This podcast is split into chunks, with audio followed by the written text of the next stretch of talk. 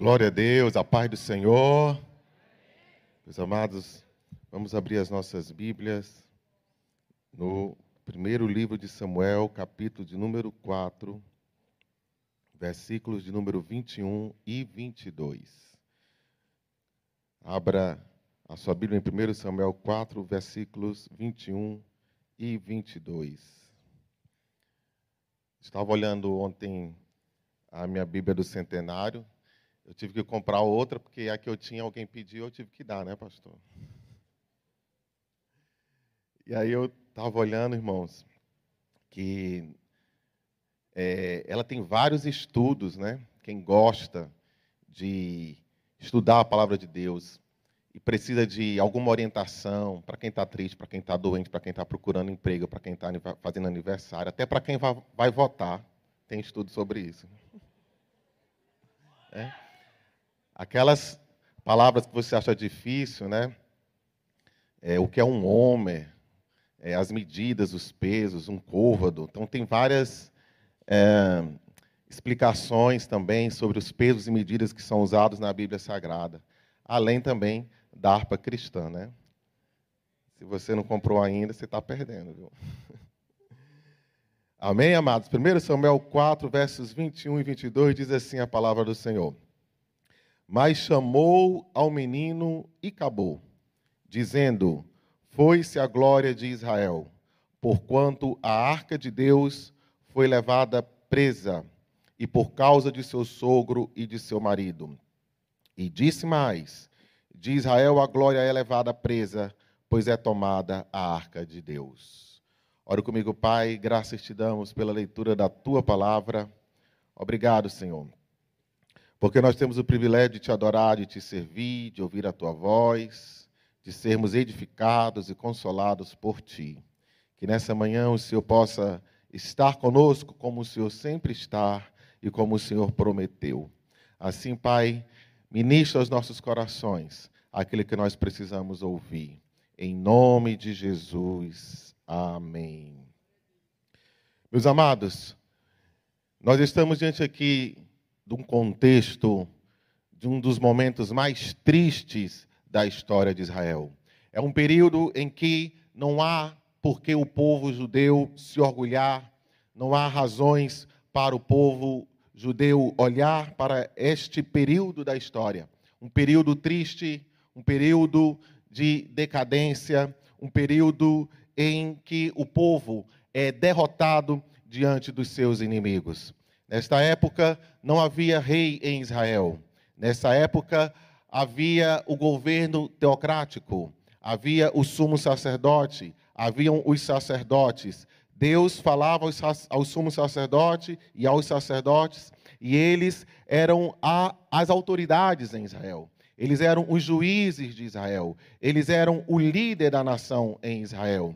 E a Bíblia nos diz que, aqui em particular no capítulo 4, nós estamos chegando no final do período dos juízes. É um ocaso de uma época. Poderia fechar, vamos dizer assim, um período de uma forma gloriosa, de uma forma bonita, de, de uma etapa de Israel que poderia ter sido concluída de uma forma é, edificante, vamos dizer assim, mas é um, um triste fim, não somente para uma época, mas um triste fim para uma geração.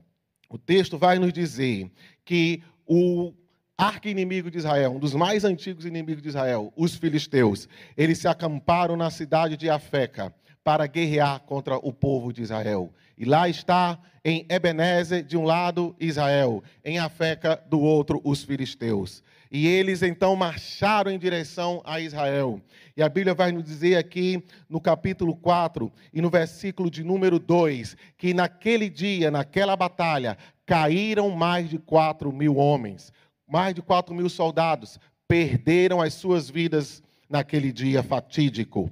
A Bíblia nos vai dizer então que os que sobraram, aqueles que ficaram daquela guerra, eles voltaram para as suas aldeias, tristes, cabisbaixos, sentindo derrotado, se questionando o que, que tinha acontecido, por que, que eles tinham perdido a batalha. Então eles se lembraram que havia em Siló a arca da aliança do Senhor, havia em Siló a arca do conceito de Deus, aquilo que Deus havia orientado a Moisés a fazer, um objeto de madeira de acácia, revestido de ouro por dentro e por fora, com uma tampa, onde em cima da tampa havia dois querubins ali que representavam a presença de Deus e que deveriam ficar dentro do Santo dos Santos, ali no tabernáculo. Eles lembraram que outrora, em tempos passados, a arca do Senhor, quando estava presente, o povo havia vencido a guerra. Eles lembraram que no passado, em tempos passados, quando o povo de Israel precisou atravessar, chegar na terra de Canaã, atravessar o rio Jordão, os sacerdotes carregavam a arca, tocaram com seus pés nas margens do rio Jordão, o Jordão se abriu, e eles ficaram ali no meio do, do rio Jordão, enquanto todo o povo atravessou a pés enxutos, porque a arca estava ali no meio do rio Jordão. Eles lembraram também que quando eles precisaram, lá no passado, olhando para o passado, olhando para a história, eles precisaram guerrear e vencer ali na cidade de Jericó, uma cidade que era considerada inexpugnável por causa das suas muralhas, por causa da sua história de força, de guerra e de poderio militar. Mas eles lembraram que no passado, os pais contaram que os sacerdotes carregavam a arca da aliança nos seus ombros e marcharam em direção a Jericó. Marcharam seis dias, e no sétimo dia deram sete voltas é, em torno da muralha de Jericó. E depois que eles deram sete voltas, ali no sétimo dia, eles deram um grito de vitória, e as muralhas de Jericó vieram ao chão. Eles lembraram de tudo isso, meus amados irmãos, então eles pensaram aqui: será que nós perdemos a guerra porque a arca da aliança não estava conosco? Manda pegar a arca da aliança que está em Siló. E lá vem a arca da aliança que estava em Siló. A Bíblia nos diz que os sacerdotes Ofne e Finéias vieram carregando a arca da aliança do Senhor. E eles foram então para ali, meus amados irmãos, voltaram ali para Ebenezer com a arca da aliança. E quando a arca da aliança chegou, a Bíblia diz que o alarido, o grito, o brado de vitória, a alegria do povo foi tão grande, tão tremenda, que a terra tremeu. Os filisteus que estavam lá do outro lado em Afeca, ouviram barulho de alegria, ouviram barulho, os brados de vitória, ouviram os gritos de felicidade e ficaram então confusos. Mas por que, que esse povo está feliz? Por que, que esse povo está alegre? Ah, nós acabamos de vencer uma batalha deles. O que foi que aconteceu? E eles mandaram investigar e descobriram que a arca da aliança do Senhor estava ali, lá em Ebenezer. Os filisteus ficaram com medo, os filisteus ficaram preocupados, porque eles sabiam que o Deus de Israel é Deus que não perde guerra. Eles sabiam que o Deus de Israel é Deus que não perde batalha. Eles sabiam que o Deus de Israel tinha feito coisas gloriosas, coisas poderosas, com contra o exército de Faraó. Eles sabiam que Faraó perdeu um exército inteiro afogado no Mar Vermelho. Então eles ficaram preocupados, porque a notícia que chegou ali era que o, a arca da aliança estava lá. Então eles começaram a dizer: os deuses de Israel estão lá no arraial, os deuses de Israel estão com eles, é por isso que eles estão felizes, é por isso que eles estão alegres. Então, mas eles começaram então a falar palavras de motivação um para o outro. Não fique com medo, não. Tenha coragem. Não fique preocupado, não. Vamos ser homens. Eles diziam: seja homem, vamos vencer. Não vamos perder essa guerra, não. Porque se nós perdermos essa guerra contra o povo de Israel, nós vamos nos tornar presa deles. Nós vamos ser escravos deles, assim como eles foram nossos escravos. Eles lembravam, meus irmãos, do tempo em que eles subjugaram o povo de Deus na época de Sansão. Eles se lembravam do, do, da, da, época gloriosa, da época em que eles venceram, em que eles fizeram o povo de Israel é, escravos deles. E agora eles estavam com medo de se inverter a história e que eles, os filisteus, se tornassem escravos de Israel. Então, depois deles darem ali uma aula de automotivação, eles foram para a guerra, mas meus amados irmãos, olha que coisa triste. A Bíblia vai nos dizer aqui em 1 Samuel, capítulo 4, e no, nos versículos de número 1 até os versículos de número 22, depois você leia com atenção todos os detalhes. A Bíblia vai nos dizer que neste dia a derrota de Israel foi pior do que a primeira. Neste dia, meus amados irmãos, a arca da aliança foi tomada. Nesse dia, o sacerdote morreu. Nesse dia, morreu Ofni. Nesse dia, morreu Finéas. Nesse dia, a arca da aliança foi levada, meus amados irmãos. Grande foi a derrota de Israel. Grande foi a perda de Israel. Grande foi a vergonha de Israel. O fato deles trazerem a arca da aliança para a guerra não causou efeito nenhum.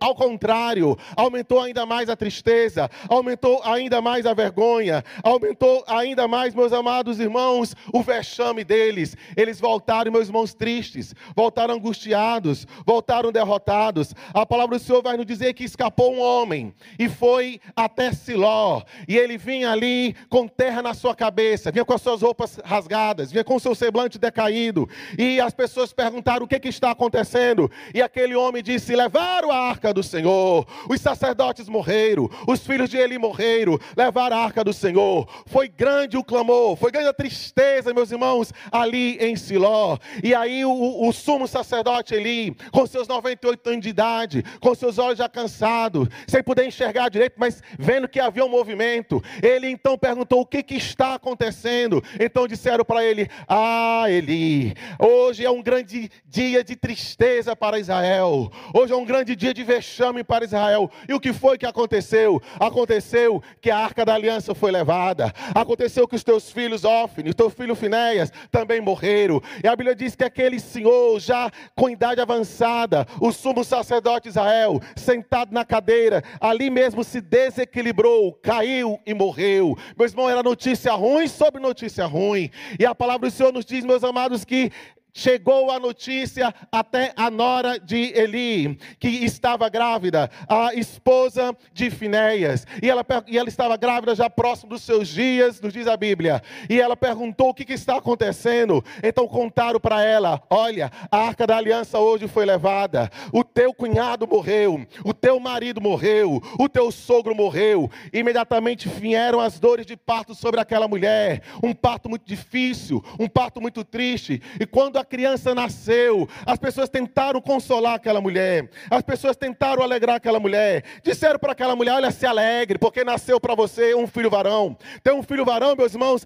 era significava dizer, e ainda mais se fosse primogênito, que ele era o herdeiro de todas as coisas. Ter um filho varão era sinal de honra, ter um filho varão era sinal de prosperidade, ter um, um filho varão era sinal de que haveria continuidade naquela família. Mas aquela criança havia nascido um dia triste para Israel. Eu pensei que aquela mulher pode ter pensado assim: ele vai herdar o quê? Não tem mais nada para herdar. Nós perdemos tudo. Perdemos a arca, perdeu o avô, perdeu o tio, perdeu o pai. Então olharam para aquela mulher e disseram: Que nome você quer dar para essa criança? E ela disse: Icabô. E a palavra Icabô significa onde está a glória, ou ainda em outra tradução significa é, a glória se foi, ou em outra tradução significa sem glória. Não havia razões para ela comemorar, não havia razões para ela celebrar, não havia razões para ela festejar, porque ela sabia que era um dia de tristeza era um dia de angústia, era um dia de perda. Quando eu li essa palavra, meus irmãos, eu me lembrei automaticamente do que a Bíblia diz em Romanos, capítulo 3, versículo 23, que todos pecaram e destituídos estão da glória de Deus. Porque é isso que o pecado faz. O pecado, ele nos afasta da glória de Deus. O pecado nos afasta da presença do Senhor. O pecado traz derrota. O pecado traz, traz tristeza. O pecado traz angústia. Quando nós olhamos para essa história, meus irmãos, em que esta mãe dá um nome para o seu filho de Icabô, sem glória, que ela dá o um nome para o seu filho, onde está a glória? Onde estão as razões? Onde estão os, os motivos para nós celebrarmos? Glória significa prosperidade, glória significa honra, glória significa beleza, glória significa motivo para se alegrar, glória significa motivo para você festejar, glória significa coisas boas, coisas grandes, coisas que precisam ser festejadas, mas naquele dia ela não encontrou razão, ela não encontrou motivo. Sabe por quê, meus amados irmãos? Porque o povo havia se distanciado da presença de Deus. Não a glória, não a presença de Deus. A glória do Senhor se vai, a glória do Senhor nos deixa, meus amados irmãos, quando nós nos tornamos filhos de Belial. 1 Samuel capítulo 2, versículo 12 vai dizer que Ofne e Finéias haviam se tornado filhos de Belial. Filhos de Belial, meu irmão, é um apelido que significa filhos do diabo, pessoas sem valor, pessoas que não dão importância à posição que Deus colocou elas. Ofne e Finéias eram sacerdotes do Deus Altíssimo, mas eles não honraram a posição que Deus colocou eles ali. Quando você não honra a posição que Deus te deu, a glória do Senhor não estará com você. Por isso, você que está me ouvindo aqui nessa manhã, eu quero dizer para você nessa manhã que a Assembleia de Deus não está fazendo 100 anos por acaso. A Assembleia de Deus está fazendo 100 anos porque homens e mulheres honraram a posição que Deus deu para eles. Eu quero dizer para você que está me ouvindo aqui nessa manhã, pastores, honre a posição que Deus lhe deu, tocadores, honre a posição que Deus lhe deu, obreiros, auxiliares, honre a posição que Deus lhe deu, cantores, honre a posição que Deus lhe deu, quem está na portaria, honre a posição que Deus lhe deu, quem está filmando, honre a posição que Deus lhe deu, honre a posição que Deus lhe deu.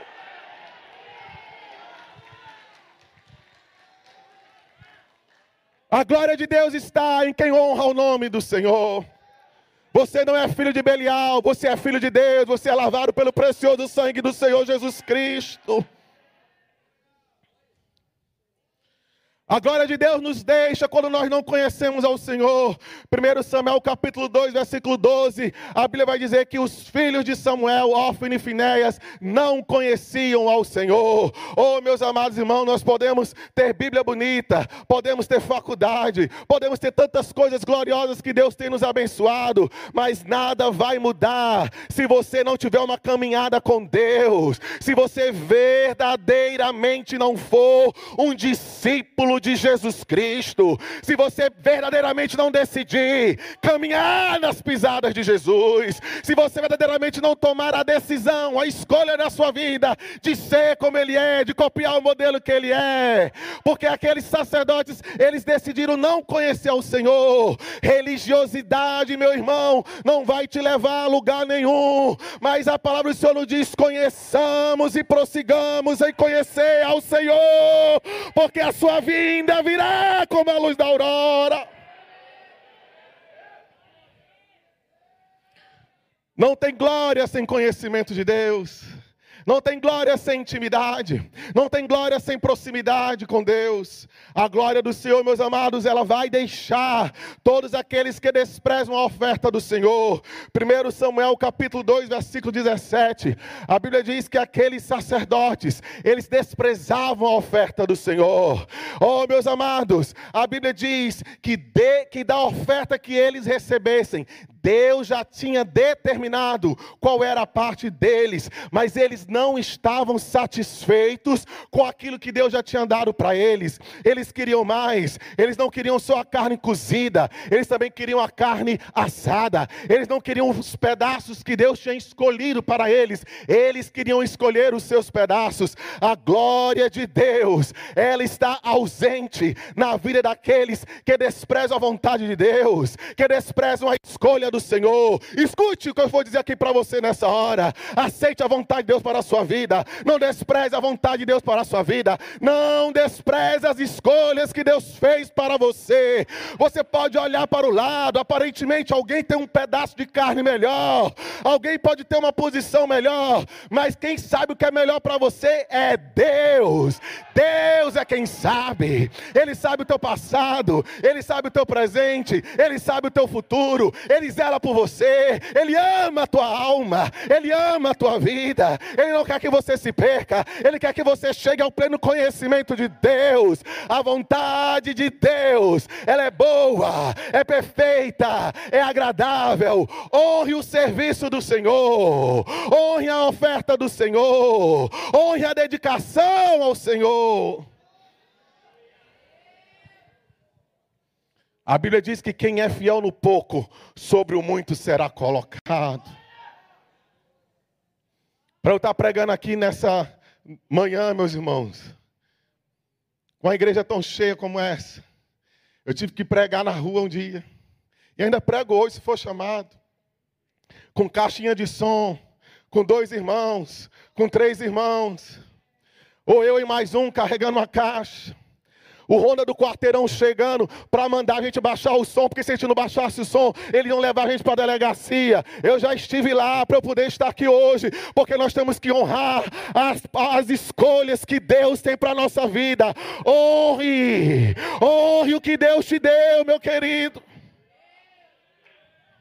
Honre a oferta do Senhor. Não despreze a mesa do Senhor.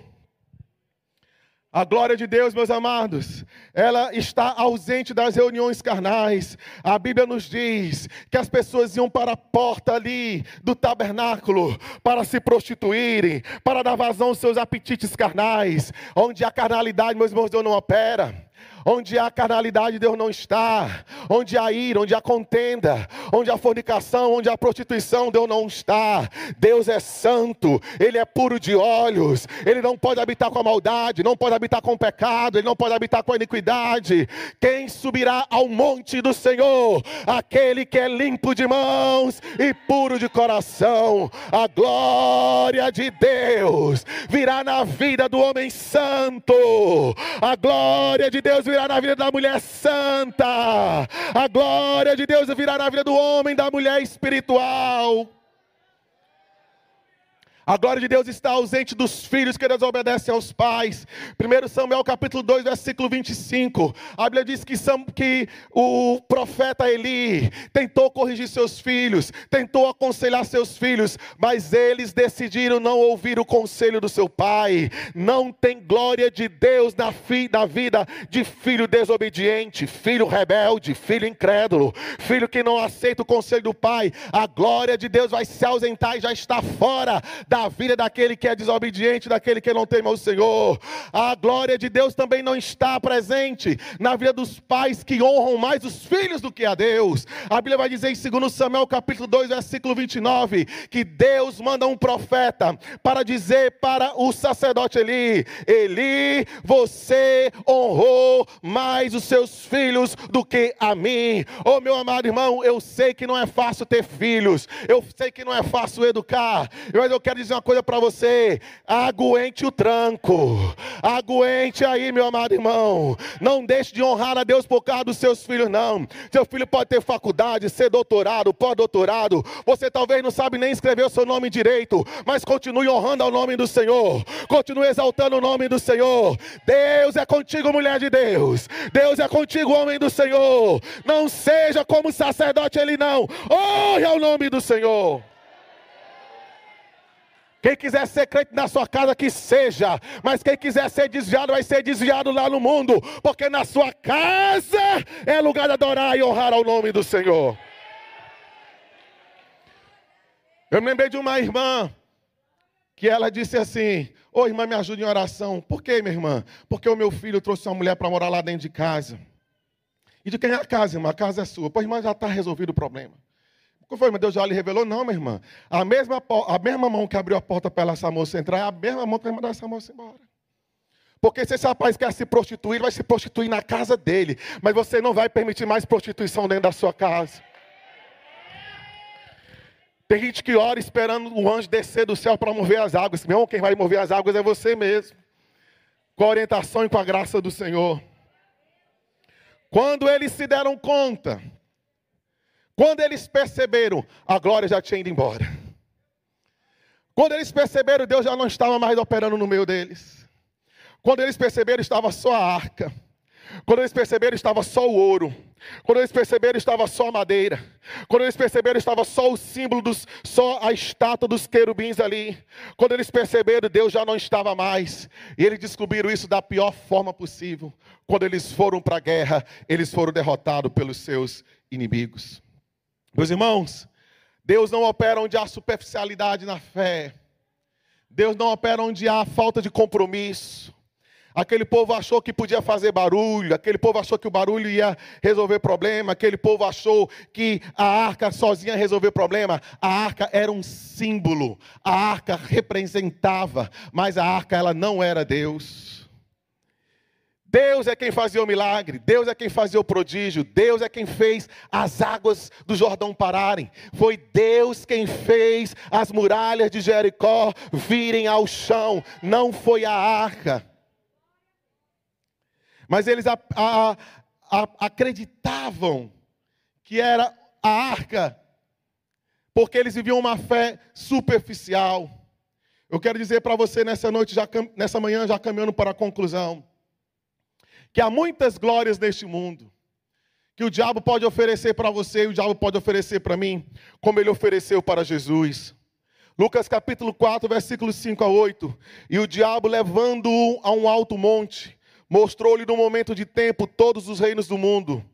E disse-lhe o diabo: Dar-te-ei a ti todo este poder e a sua glória, porque a mim me foi entregue e dou a quem quero. Portanto, se tu me adorares, tudo será teu. E Jesus respondendo disse-lhe: Vai-te, Satanás, porque está escrito: Adorarás o Senhor teu Deus e só a ele servirás. As glórias do mundo, meus irmãos, não podem ser comparadas ao que você está vivendo aqui agora. O mundo tem tanta coisa boa, tem. O mundo tem riqueza, tem. O mundo tem dinheiro, tem. O mundo tem poder, tem, você pode comer bem, se vestir bem, você pode se vestir de ouro, se cobrir de pedras preciosas de cima a baixo. Mas eu quero dizer que nada disso você levará para a eternidade. Na vigília, eu estava dizendo aqui na sexta-feira, assistindo ao funeral da rainha da Inglaterra. A coroa de estado, irmãos, quase um quilo de diamantes e brilhantes e ouro estava ali em cima do caixão. O cetro de ouro estava ali, com um, diamante, um dos diamantes mais valiosos do mundo, que veio extraído da África. O orbe de ouro estava ali, mas na hora que o caixão precisou ser descido, tiraram a coroa, tiraram o cetro, tiraram o orbe, porque tudo aquilo ali ia passar para outra pessoa. As glórias do mundo são passageiras. E ela estava ali, meus irmãos, nem sabia o que estava acontecendo, porque ela já não estava mais com seus sentidos aqui nessa terra. Eu quero dizer para você que o diabo pode enfeitar o pavão como ele quiser. O diabo pode pintar o quadro para você como você quiser. Mas você sabe o que é glória? É isso que Jesus falou aqui. Glória é adorar a Deus. Glória é dar louvor ao nome do Senhor. Glória é dar aleluia. Glória é chorar. É falar língua estranha. Glória é cantar ao Senhor. Glória é salmotear. Isso é que é glória. Tem glória aí? Tem glória aí, meu irmão? Tem glória! Labacandeira baixeria da labarra! Oh, aleluia! Aleluia!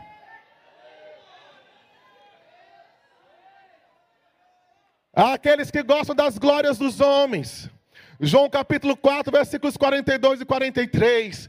Gostaram de ouvir Jesus, acharam bonito o que Jesus fez, aplaudiram até o que Jesus fez, mas João vai dizer: apesar de tudo, muitos dos principais creram nele, mas não o confessavam por causa dos fariseus, para não serem expulsos da sinagoga, porque amavam mais a glória dos homens do que a glória de Deus. Mas nós, nesta manhã, meus irmãos, Estamos aqui para celebrar a santa ceia do Senhor. Para dizer, meus queridos, que nós vamos carregar a nossa cruz até o fim. Gostando ou não gostando, sendo desprezado por A ou sendo desprezado por B. Muitas vezes as portas sendo fechadas na nossa cara, mas nós vamos dizer, meus amados, eu prefiro ficar com Jesus, porque a glória está na vida daquele que carrega a sua cruz. A glória está na vida daquele que renunciou ao mundo, que renunciou ao pecado, que renunciou às glórias, os, os aplausos, as plataformas, os holofotes desta vida. Muitos preferiram ser pessoas anônimas neste mundo, mas serem conhecidos nas regiões celestiais. Muitos optaram por, por ser pessoas que muitas vezes são despercebidas, mas o diabo sabe quem é, o inferno sabe quem é, e os anjos de Deus sabem quem é. Por quê? Porque decidiu viver uma vida gloriosa na presença do Senhor. Que Deus em Cristo nos abençoe. Amém, Jesus.